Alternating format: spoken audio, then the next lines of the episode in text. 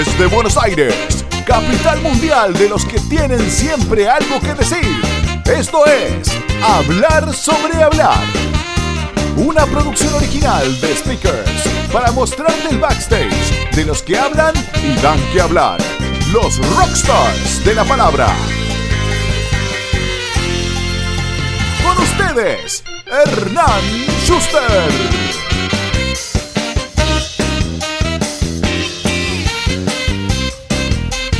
Él es músico y psicólogo social.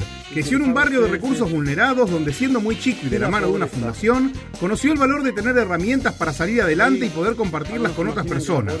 Fue coordinador del área de organización social y director de la fundación Crear Vale la Pena, participó del programa Proyecto Líderes y trabajó como gerente de felicidad en Alpargatas Páez. Hoy se define a sí mismo como un transformador social y trabaja para generar nuevos espacios de oportunidades y vínculos entre instituciones, comunidades y personas de diversos orígenes a partir del concepto de que todos tenemos capacidad para ser líderes de nuestro propio proyecto de vida. Desde creer a ser una empresa B fundada por él mismo, trabaja. en alianza con organizaciones, empresas y Estado para mejorar la calidad de vida de las personas a través de la integración y la transformación social. Además, es director ejecutivo de la productora digital Castro es autor del libro Gerencia de Felicidad y tiene una charla TEDx Río de la Plata que está cerca de llegar al millón de reproducciones. Bienvenido a Hablar sobre Hablar, Daniel Cerezo. Dani, querido, ¿cómo estás? Bienvenido a este último episodio de la primera temporada de Hablar sobre Hablar. Un placer enorme tenerte acá para conocer un poco más de tu historia como speaker.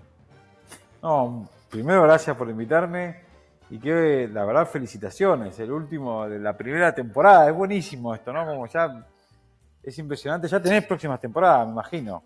Ya está confirmado eh, por, Netflix y no, mentira. Eh, sí, vamos a hacer más, vamos a hacer más porque hay tantos pero tantos speakers con los que tengo ganas de hablar que seguramente va a venir al menos una temporada más hasta que, no sé, me aburra o se me acaben los speakers que quieran hablar conmigo.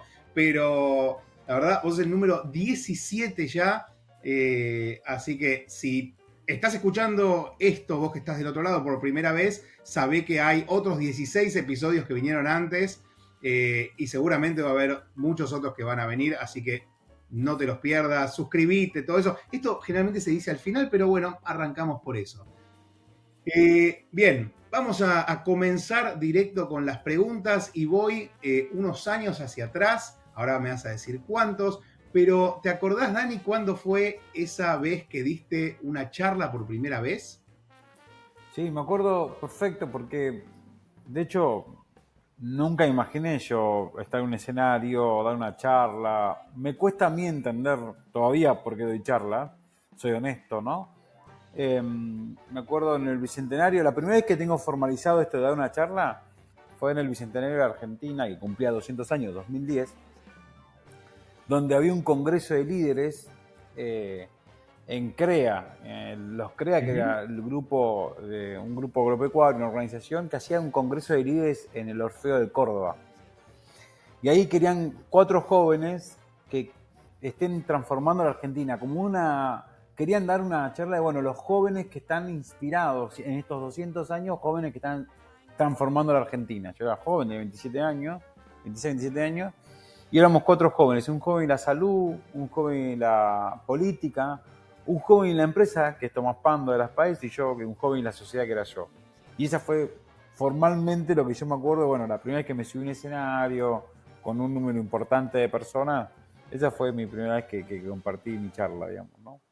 Bueno, tremendo debut, o sea, eh, primera vez que te subís al escenario y, ya muchísimo público, un evento grosísimo. Sí. ¡Wow!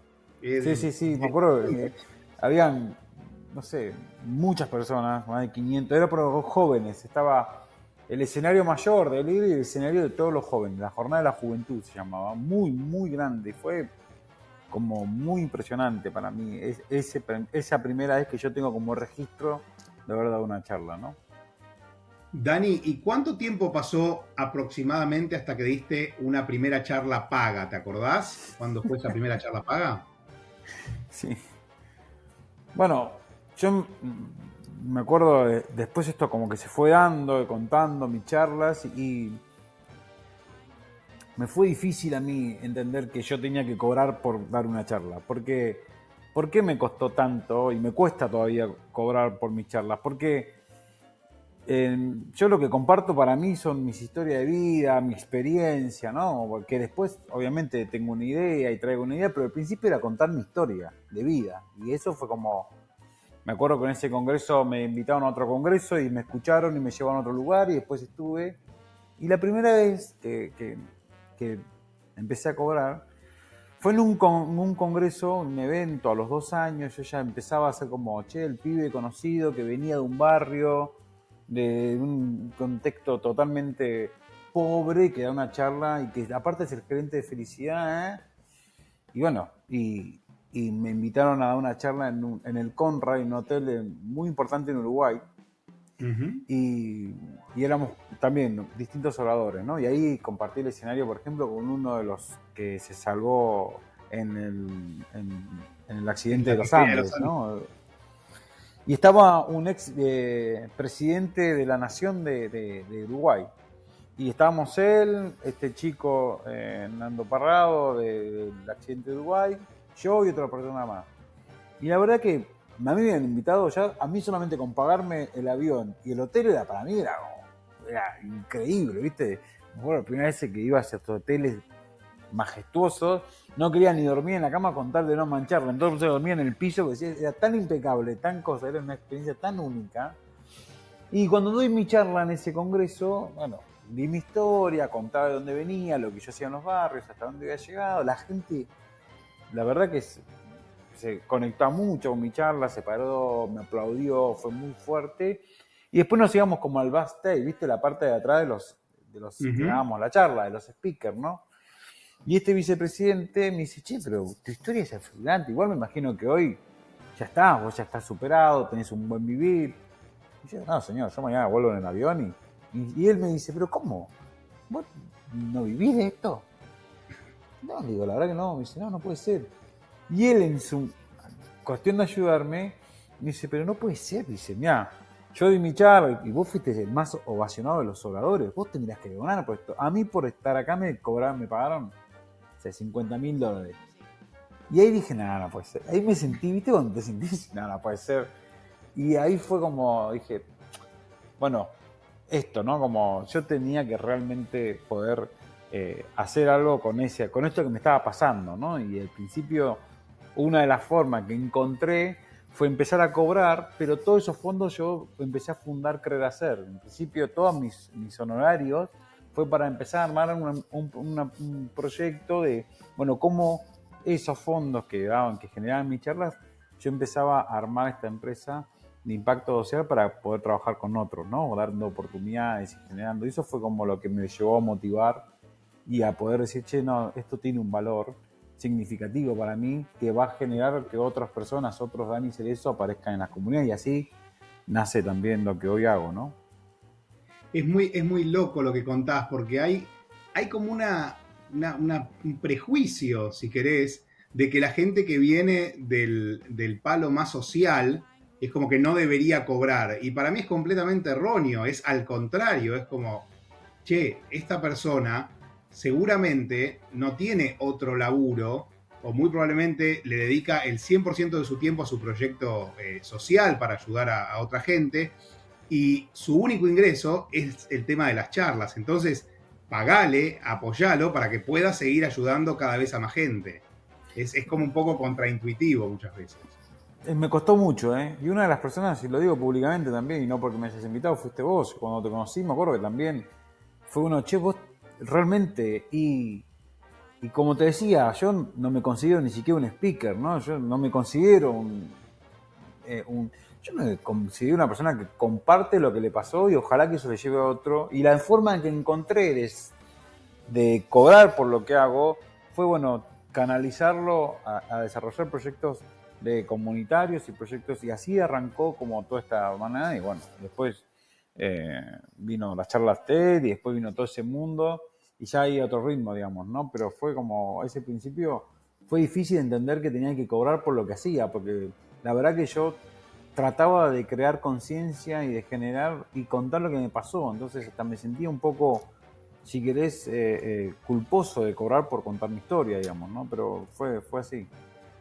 Ahora que mencionás tu charla TED, eh, voy a pasar el, el, chivo porque si todavía vos que estás del otro lado no la viste, es una excelente oportunidad, obvio, cuando termines de escuchar o ver este capítulo, este episodio, de entrar y ver la charla TEDx Río de la Plata de Dani, está casi llegando al millón de reproducciones. Es una locura esa charla. Eh, así que súper recomendada. Eh, Dani, eh, ¿te acordás? O sea, ¿te preparaste de alguna manera para, para, dar charlas, para compartir tu historia? ¿Tomaste algún curso de oratoria? ¿Qué, qué hiciste? No, no, nunca tomé un curso de oratoria, nunca hice... Lo primero que hice fue, y esto va a parecer también medio lo primero que hice, a mí me cuesta mucho dar una charla si no logro conectar, digamos, con la persona. De hecho, he dado charlas en estadios grandes, grandísimos, pero tengo que verle la cara a alguien, tengo que estar conectado. No, no sirvo para, una charla que no conecte. Entonces, em, nunca me preparé para una charla, no tuve clases de oratoria, no tuve, me preparé mostrando de hecho, mis charlas generalmente no tienen texto, tienen fotos, tienen fotos o tienen, muestro algunas cosas, anécdotas de cosas que me fueron pasando a nivel mío. Y, la forma de prepararme tiene que ver con vivir el momento en el que estoy dando la charla, preparar la charla, pero de en serio y, tratar de transmitir lo que a mí me pasó. Una de las grandes preguntas que creo, no sé si cuando hemos estado de gira fue, che, este pibe se emociona todas las veces. Sí, todas las veces, porque para mí es es, no es dar una charla, es compartirte un, pedazo de mi historia de vida. Y cada vez que la comparto y cada vez que doy la charla, me toca la misma fibra porque es lo que me hace un poco seguir teniendo los pies sobre la tierra, digamos, ¿no? Porque eso es de donde yo vengo, esa es mi historia, esas son mis raíces. Y es como, si doy la charla como un cassette, eh, no logro, yo eh, siento que ahí sí me transformé en un speaker, digamos. Yo soy una persona que que va contando lo que le pasa en la vida. Eh, entonces mi única forma de prepararme es no fallarle a mis valores, a, mi, a esa identidad, no fallarle a mi historia, no fallarle a mi familia, no contar algo que realmente no lo sienta.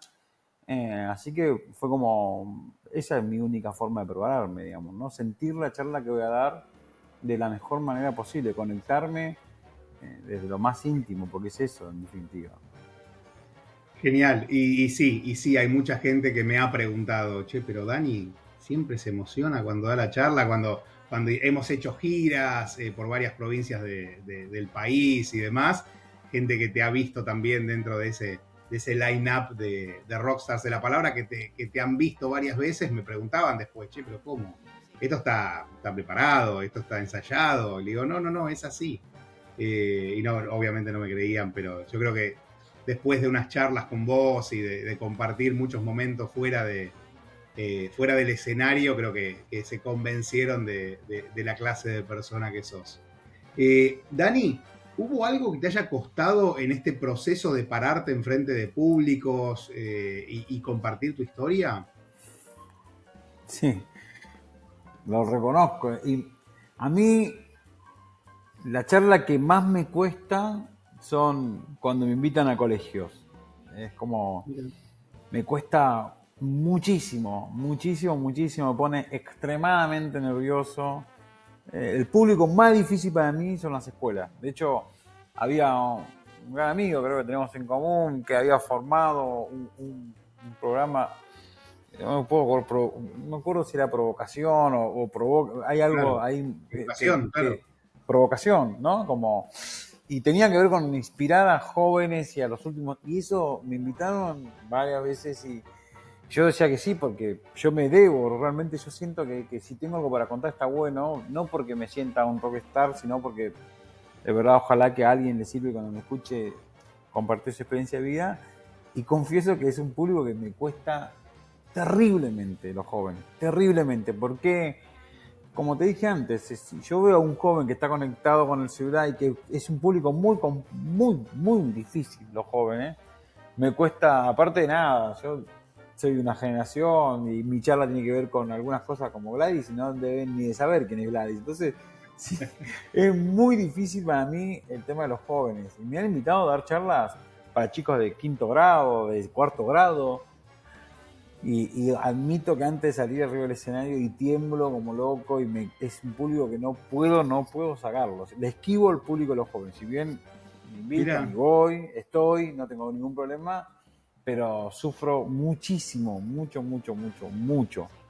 Te voy a invitar a, te voy a invitar a dar más charlas para colegios, así se te va la se, te va el, cagazo. Porque la doy, pero me muero, me, muero, A mí es el público que más me gusta. Me, me encanta porque tenés un feedback súper honesto. Digamos, o te puede ir muy mal o te puede ir muy bien. Creo que con ese target no hay un término medio. Es o se desconectan y empiezan a boludear y a mirar el celular y demás, o los tenés completamente enganchados, absorbiendo todo lo que les decís, y después te llegan mil mensajes por las redes diciendo lo, bien que, la pasaron y lo que les gustó la charla. A mí, personalmente, me encanta, yo también di en, provocación en la usina del arte y fue una de las charlas que, más disfruté, la verdad que a mí me encantó.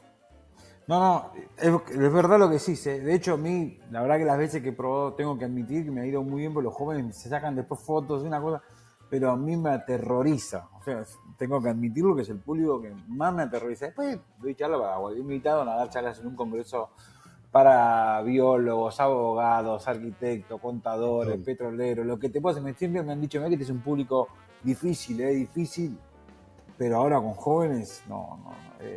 pero bueno, voy, voy, no tengo drama, voy hablando de, terrores, de públicos difíciles, ¿te acordás de alguna charla que haya sido particularmente mala? ¿Que haya sido un fracaso? Sí, todas. Cada vez que veo una ah, charla digo no. Cada vez que veo una charla digo no, no. De hecho, vos lo viviste, vos me decías, dejate joder. No, no, no, no, este no me ha ido bien, no, no. Soy una persona muy, muy... Eh, claro, no me, no me ha ido bien, vos lo decís por todas las 300 personas aplaudiendo de pie. Sí, sí, sí me cuesta, pero una que particularmente la que me fue muy, muy, muy digesta fue la peor charla. Era en, Colombia, estábamos haciendo una gira muy grande y mm, era una charla muy particular, nos había, me había invitado una compañía que cumplía, no sé, 60 años y estaba dando distintas charlas en distintas organizaciones en distintos lugares de Colombia. Y ahí conocí bastante Colombia, la verdad hermoso pero me fue particularmente muy mal. Te explico por qué la situación. Y, fue como, no, por favor, yo necesitaba bajarme el escenario. Y fue, voy a contar la anécdota porque es real. Estábamos en un pueblo, ya, recorrer todo Colombia, Antioquia, que es, muy grande. Y yo daba una charla, como si te dijera, en La Pampa, en Río Negro, recorría todo, pero muchos, muchos espacios. Es más, me subí en un helicóptero, me llevaron, porque la única forma de llegar a ese lugar era vía hacia aérea, así que me subí, me subía, después fue una experiencia magnífica. Pero en uno de los lugares, Santa Rosa, eh, Santa Rosa de Osos, un espacio, un lugar así, te juro que era, hacía 58 grados de calor, no era 58 grados de calor. Yo me subí a dar la charla y era en un pueblito, una gente muy humilde, hermosa, la gente de hecho con la que más conecto yo, pero era tanto el calor, había dos ventiladores, eran 100 personas más o menos, dos ventiladores, cero aire acondicionado, pero mucho calor, ¿saben lo que es mucho calor? Y yo tenía un solo ventilador, habían dos, y uno me había puesto a mí y otro para todo el público, posta, ¿eh? Y había una señora, pobrecita, que estaba mandando, trapeando, entonces yo digo, no, manamente dije, ¿tienen el ventilador esta señora? Hoy lo tengo que decir, esto no sé si esto está grabado, pero bueno, no importa. Fue la peor decisión de mi vida, mientras daba la charla te juro por Dios que yo sentía que me desmayaba. No sé ni que lo querí. Lo único que sé es que me bajé el escenario y me desmayé literalmente. Pero me desmayé. Me desmayé, me tuvieron que venir a buscar con agua, qué sé yo, porque estaba totalmente desmayado, deshidratado. No sé qué lo que di. De verdad, si me preguntas, che, ¿qué? no sé, no sé qué di. No tengo ni idea de la charla que di, pero fue una charla que me acuerdo particularmente fue la peor charla de mi vida. La peor charla por toda la situación. Después me tuvieron que llevar al hospital, no había nada en el hospital, me tuvieron que levantar. No podía, no sabía dónde estaba y me desperté, no sé dónde. Fue una anécdota terrible, creo que fue la peor charla de toda mi vida. por toda la situación creada. La charla, la charla donde dejaste todo, literalmente. literalmente todo, todo. Y veía a la señora que el ventilador que yo le he dicho, te juro, no sé lo que. La señora, la señora de abajo hacía gracias, papá. Estaba re. Estaba, estaba re contenta mientras fue Terrible. Qué manera de sufrir el calor, Dios mío. Fue una cosa alucinante, alucinante. Che, Dani, y vamos hacia el otro lado. Eh, ¿Alguna charla que haya sido memorable? ¿Algún lugar raro donde hayas dado una charla? ¿Qué te acordás? Eh, di un lugar muy raro. Eh, bueno, una de las charlas que me acuerdo más raras que di fue. Me pasó que me invitaron a un congreso, eh, tampoco voy a decir dónde, México. Era una empresa, no importa el nombre, pero una empresa que tenía todas las características de no ser una empresa, porque me habían mandado todo, pero no existía la empresa. No sé, yo buscaba el nombre de la empresa no existía, no existía, no existía. Se acercaba la fecha y no tenía ningún dato de la empresa, de nada. Y yo dije, acá hay algo que está pasando mal, y encima me iba con mi mujer, eh, porque logré que todos me decían que sí, ellos, ¿viste esas cosas raras que te pasan en la vida? Y no puede ser, ya me habían pagado los pasajes, me habían pagado por adelantado el, precio, me habían pagado todo, todo, todo. Y, y cuando estuve en México fui a verlo, era una empresa eh, realmente muy rara, muy rara, que no tenía página, no tenía Facebook, no tenía nada, nada, era todo bastante eh, clandestino. Pero la verdad es que cuando llegué, yo iba con un miedo, me dije acá, o, me metí en cualquiera, pero bueno, ya, ya había aceptado y ya estaba arriba del avión. Y me acuerdo que ya estaba jugado, ya estaba jugado, jugado, jugadísimo. Y, y cuando llegué allá, vos podés creer que una empresa que tenía un perfil tan bajo, tan bajo, y, y era una empresa bastante importante, bastante grande, no voy a decir nombre. Una empresa como si dijera que se dedicaba al servicio, como si dijera Frávega, ¿viste? Como una cosa así interesante, pero del interior, también del interior de México, y era muy grande, pero tenía 700 empleados la compañía, era enorme la empresa, pero el dueño, que todavía estaba manejado, tenía un perfil bajo, no le importaba porque su, su, forma de trabajar era, fíjate vos, la, en estoy hablando, esto fue 2019, antes de la pandemia, 2018, cuando ya la tecnología, las páginas, todo eso, y él decía que no, que él quería que yo le dé una charla él tenía 700 empleados porque cobraba casa por casa. Hola, sí, señora, usted sacó una cuota y iba y tenía esa, metodología muy casera todavía. Y por eso era. Y para mí fue súper rara la charla porque la di en, también en medio de la nada para todos los, empleados que iban y que hacían este ejercicio de cobrar de casa por casa, digamos, ¿no? Pero fue como una experiencia súper. Hasta no llegar y no volverme, yo te estoy sincero, no estaba muy tranquilo que digamos, pero no, no, eh, fue una experiencia bastante rara. Encima llegué allá, me estaban esperando, eh, me hicieron subir una camioneta toda. ¿Viste decir? No, acá hay algo que me está pasando que no, no lo estoy viendo, pero estoy acá vivo y ya no, me pasó absolutamente nada, fueron muy fieles con, con todo, pero bueno, eso fue como una experiencia para mí muy, muy rara. Buenísimo. Dani, ¿y tenés algún speaker o alguien que dé charlas que vos mires, que sigas, que sea como algún tipo de referente para vos?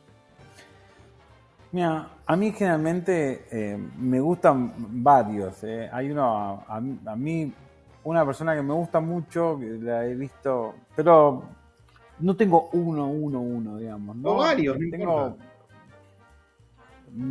Pablo Aragone me gusta, me gusta mucho cómo se maneja. Jonathan Lloyd me parece que es un gran comprador, digamos, ¿no? Sube y se compra el escenario de una forma bastante alucinante, lo veo bastante. Me gusta mucho escuchar eh, las charlas de BVA, historias así muy interesantes que las de pero varios, ¿eh? La de aprendamos juntos me engancho mucha, me encanta ese tipo de charla. Em, me gusta mucho también eh, distintos personajes. Yo soy de escuchar me, engancho cuando, cuando me gusta mucho. Las charlas que más me gustan, si querés el estilo que me gustan, es cuando uno logra ser transparente, digamos, ¿no? Si bien el estilo de Jonathan y de Paulo como son interesantes, pero a mí me gustan mucho, por ejemplo, las charlas de BVA, me gustó mucho el discurso de, Esteban Burrich, de, lo que acaba de dar, ese, ese testimonio con ese, esa fibra que te toca, me parece, me lo vi ya por lo menos tres veces, porque realmente es alucinante el ejemplo de la unión que uno puede dar y lo que uno puede transmitir con un tema así, digamos, ¿no? Esas cosas son las que a mí más me gustan y más me, conmueven. Después están las otras charlas, si querés, que son muy buenos como oradores ellos, pero a mí me gustan ese tipo de charlas, ¿no? Ese tipo de charlas más testimonial, más desde de, mi estilo también, ¿no? De contar una historia y de poder trascender eh, con lo que a uno le está pasando, ¿no? Excelente. Sí, hay, un, hay un valor muy importante de, ser genuino y ser consistente entre lo que uno dice, lo que uno hace. Creo que, hay un patrón ahí que, vos describís. Eh, Dani, eh, ¿qué tip o tips, o varios, le darías a una persona que nunca dio una charla, le pica el bichito y quiere empezar a curtirse en este mundo de los, de los oradores, de los speakers? Primero, lo que, lo que a mí me sirve es ser uno mismo.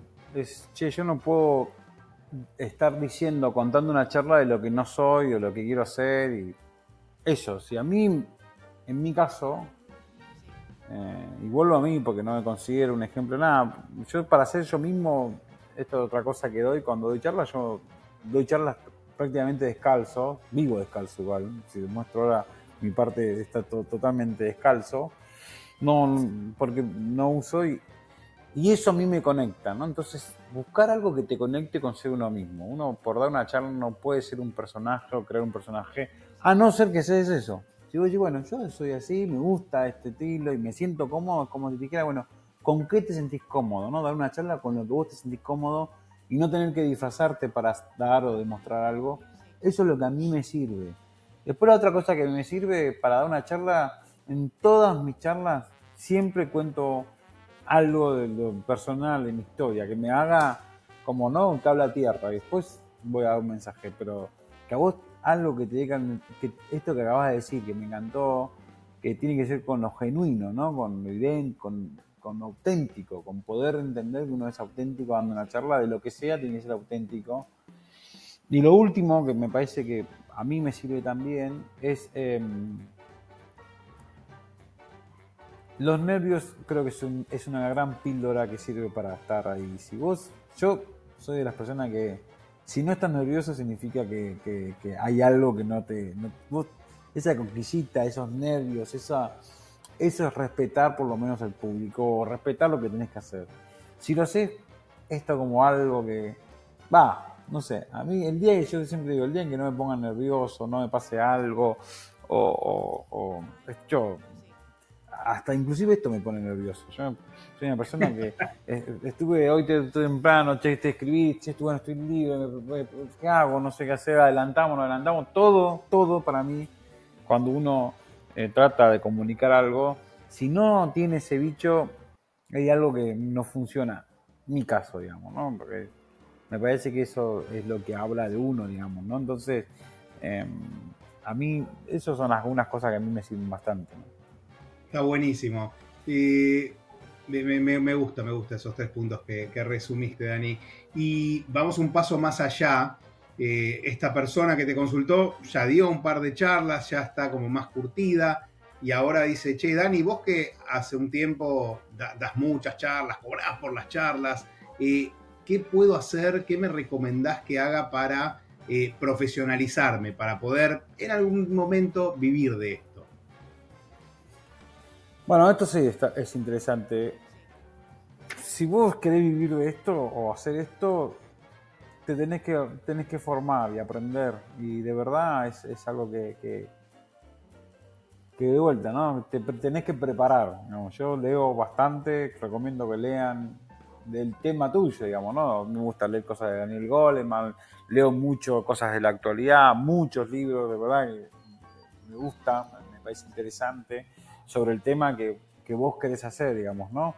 Em, si bien en mi caso particular, eh, cuando mucha gente me llama por la misma charla, hoy ya doy muchas charlas, pero hoy gente me llama por la misma charla, desde el día 1 hasta el día de hoy doy, el mismo nivel profesional como si lo hubiese dado, ¿no? Como si lo hubiese dado el primer día. Y eso también es súper intenso. Si vas a vivir de eso, tienes que respetar mucho a la gente que te está escuchando, porque es como, y no es eh, de vuelta, eh, uy, de vuelta, es vivirlo. Yo toda mi charla trato de vivirla de la misma intensidad y le pongo el mismo enfoque como si fuera la primera charla. Es difícil, no que sea algo fácil, pero se logra. Cuando uno se dedica a esto, me parece que eso. Después lo otro es, yo lo que yo hice fue, porque obviamente fue como ampliar, bueno, de mi charla puedo rescatar y puedo hablar sobre el estilo de liderazgo, puedo dar una charla sobre el bienestar y la felicidad en las organizaciones, puedo dar una charla sobre cómo trabajar en los contextos sociales. Ya ahí fui como disminuzando la charla y en base a mi experiencia, en base a distintas cosas que fui como haciendo, como disminuzar. Tengo una charla central, que obviamente es una charla, pero de esa charla central hoy se desprenden cuatro o cinco charlas. Sin embargo, sí, el 70% de mi charla tiene que ver con una charla, digamos, ¿no? Como es, es como ese tema, eh, como decía el flaco Espineta, nunca me cansé de tocar mi tema, eh, muchacha de papel, porque entiendo que uno se debe al público, como también se dice, pero tiene que ver con eso, ¿no? Que esa persona siempre, el público se renueva, otra frase de otra persona que es real, y que nunca sabes si a esa persona le va a tocar tal fibra y demás. Y una cosa para también aprender a vivir de esto, em, que es bastante complejo, vos también lo sabés, tenés muchos años en esto, es em, entender que, que uno puede darlo todo y puede hacer todo, pero aprender de las frustraciones y, y uno dejarlo todo arriba de la, de la cancha o arriba del escenario, en este, en este caso, a veces puede alcanzar y a veces no puede alcanzar y tampoco puede satisfacer. Nunca, nunca, nunca, nunca satisface a todo el mundo. Hay gente que, por más que le ponga todo lo que pongas, hay alguien que no le va a gustar y uno tiene que aprender a vivir con esa frustración que es pesada, pero tiene que aprender a vivir con eso, digamos, ¿no? Entonces, esas cosas, ¿no? Prepararte estar preparado para la frustración y para saber que no vas a conformar a todo el mundo. Y la última cosa es, para mí, es que no te comas el personaje, porque el personaje, una vez que te lo comiste, te devora. No, no está bueno. Sí, señor, sí, señor. Hemos hablado mucho de eso, conocemos gente eh, que se comió la peli y se subió al pony y bueno, así. Eh, en fin, no pasa nada. Bueno, le mando, aprovecho para mandar un saludo a Mirta que nos mira siempre, eh, autora de la frase del público se renueva. Así que, Dani, excelente. Dije varias frases, eh. he dicho varias frases, varios. eh, sí, estás muy frasero. estás muy frasero. Vamos al, al pro de, de hablar sobre hablar. Vamos a poner Dani Cerezo. Profesión. ¿Qué pones en profesión cuando viajas? Pongo psicólogo, soy psicólogo social. Pero me gusta también poner músico. Vamos a poner las dos entonces. Psicólogo, músico. Fan de Gladys la bomba tucumana, por Fan. Eh, tres personas, Gladys, Piazzola y Mercedes Sosa. En, ese estalo, sí. En, ese orden. Dani, ¿sos speaker o das charlas? Esto ya lo dijiste, obviamente. Sí, no, no. Bien. Acordate que tenemos también el, la columna del medio, el empate, por si no hay alguna que tenés ahí en el medio. No, pero, eh, sí, sí, sí. Speaker es como. No logro ni siquiera entender la palabra, así que por eso prefiero dar charla. Está perfecto. Está muy bien. Eh, Dani, ¿presentaciones con PPT, con diapositivas o sin? No, no, con. Con. Recontra, imposible sin. Muy bien. ¿Charla para pocos o charla para muchos? Ah, un medio, un medio. Sí, me encanta lo poco, pero si son chicos me gusta lo mucho, porque entonces son pocos se me distraen. Depende. No, no, el medio, el medio, el medio lejos. Está muy bien. ¿Micrófono de vincha o corbatero o micrófono de mano? No, vincha. Además, vos muchas veces entrás con un termo y un mate a, dar una charla. Imagínate con un micrófono de mano. Esa es otra, ¿no? Cuando digo de ser uno, yo, como el termo y el mate es, es, algo mío, ya te transmite algo, todo transmite. Uno cuando da una charla, no solamente la charla tiene que ver con lo que uno va a hablar, es todo. Es tu disposición, tu, todo, tu cuerpo también habla, tu cuerpo da una charla, como te subís al escenario de una charla, como te bajás del escenario de una charla, como lográs estar todo, todo es una charla. Para mí. definitivamente. Escenario, escenario clásico o el 360, ese que gira, que vos estás en el medio. Nunca me subí un escenario 360, no sé. ¿Cómo, es eso? ¿Vos estás eh, y gira? Vos estás en el medio, la gente está toda sentada alrededor y vos estás parado en el medio y el escenario va girando automáticamente. Eh, nunca nunca hice una charla así. Sí, escenario clásico entonces.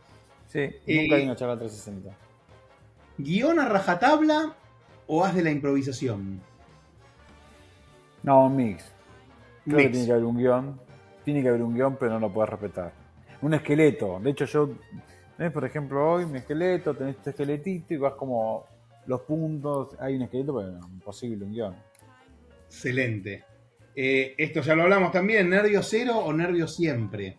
No, nervio siempre, siempre. Fantástico. Y la última pregunta de, esta. La, última pregunta de, este, de esta charla. ¿Speaker se nace o speaker se hace? Se hace. Se hace, perfecto. Primero tengo que saber qué es speaker, pero speaker se hace. Muy bien, ahí está. Así quedó el pro de este episodio de Hablar sobre Hablar. Buenísimo, Dani. Hemos llegado al final de esta maravillosa charla y, al final de esta primera temporada de Hablar sobre Hablar. Antes de despedirnos, eh, quiero traer a, colación al gran Steve Jobs, un orador del carajo, que siempre tenía un, one more thing, una cosita al final de sus presentaciones, que siempre terminaba y decía, bueno, pero una cosa más. ¿Hay alguna cosa más que quieras decir antes de despedirnos? Sí, mm, creo que, esto que estuvo buenísima las preguntas, ¿no? La última cosa que me parece interesante de decirlo es,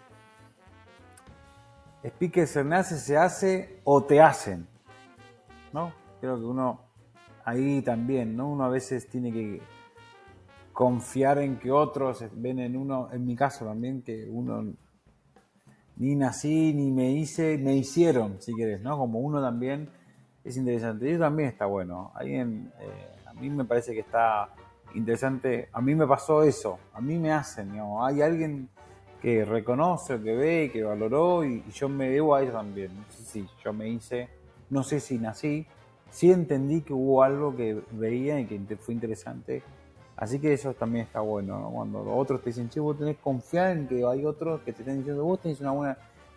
Eso es interesante. Espectacular. Bueno, Dani, nuevamente muchas gracias, un eh, lujo enorme eh, haberte tenido y haber podido hablar acá en, el último episodio de esta primera temporada de Hablar sobre Hablar. A todos ustedes que están del otro lado, ya saben, hay 16 episodios más que ya pasaron y se van a venir otros más el próximo año. Así que si todavía no lo hacen, aprovechen para seguir a Speakers en las redes, suscríbanse al canal de YouTube y pongan la campanita, que es lo que se dice en estos casos, para eh, no perderse ningún episodio. Dani, nos vemos pronto. Eh, buen cierre de año porque estamos ya eh, semanas de cerrar el año y vamos por un 2022 a todo trapo juntos. Igualmente, un placer enorme y te felicito. Y de verdad que bueno que hayas generado este espacio. Sos muy creativo, de verdad me parece impresionante. Te lo he dicho cada vez que veo algo nuevo, así que eso también es ser parte de ser speaker, ser creativo, innovador y estar constantemente aprendiendo y mostrando cosas nuevas. Un abrazo y lo mismo. Feliz año para todos y nos vemos pronto. Dale, gracias. Siempre me sonrojo cuando me lo decís, así que no, no, no va a ser hoy la excepción. Nos vemos. Chau, chau.